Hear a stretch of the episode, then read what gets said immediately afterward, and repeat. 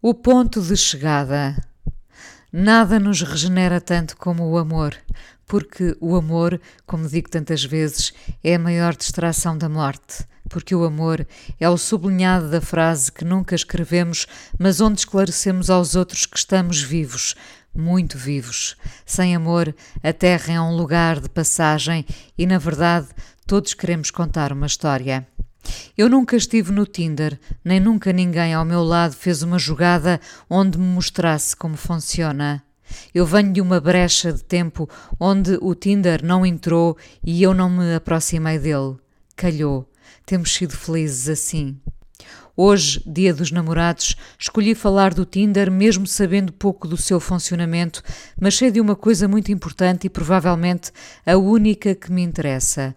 Conheço histórias muito bonitas que vieram daí e que evoluíram para algo grande e arrebatador. Não me interessa o ponto de partida, mas o ponto aonde chegamos. Se é aquilo a que chamamos realmente amor, então está tudo certo, equívocos incluídos. As pessoas também escreviam cartas, lembram-se, e respondiam a anúncios que não passavam necessariamente por promessas de satisfação imediata. Era um motor de busca pelas afinidades que nos levam a um sítio bom.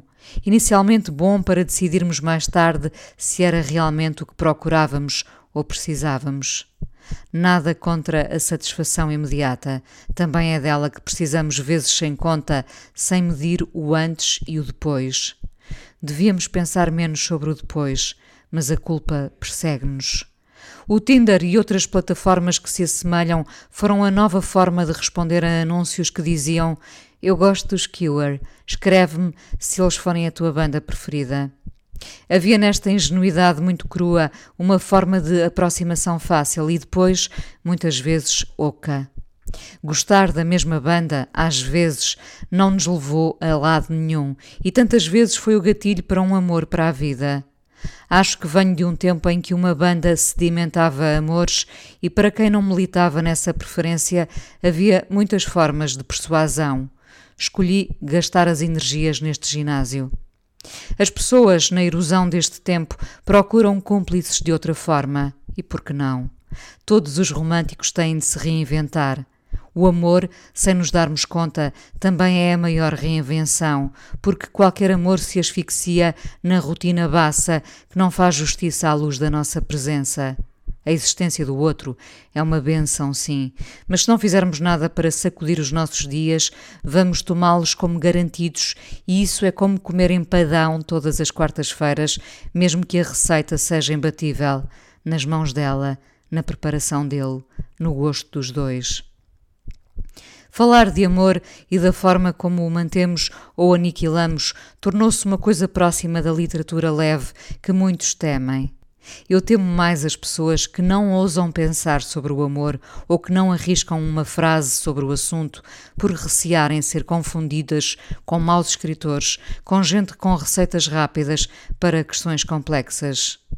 A única coisa de que precisei nestes anos para falar de amor foi somente de vivê-lo chorar com isso, ficar com muitas feridas em aberto e o coração em muitos momentos apertado.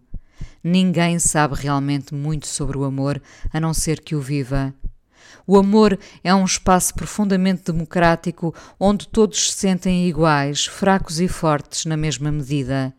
Ninguém tem ensinamentos sobre isso, muito menos respostas eficazes. Não é fascinante? Termos avançado tanto como espécie e preservarmos as dores todas do amor sem solução para elas. Perguntem a uma catedrática ou a um operário como superaram de um desgosto de amor e nenhum terá a resposta certa e definitiva que sirva de molde a outros.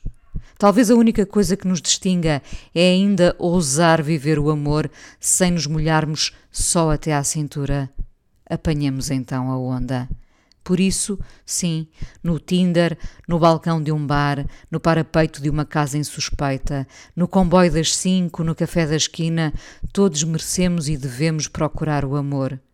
Que ninguém se erga com julgamentos sobre a forma como o procuramos.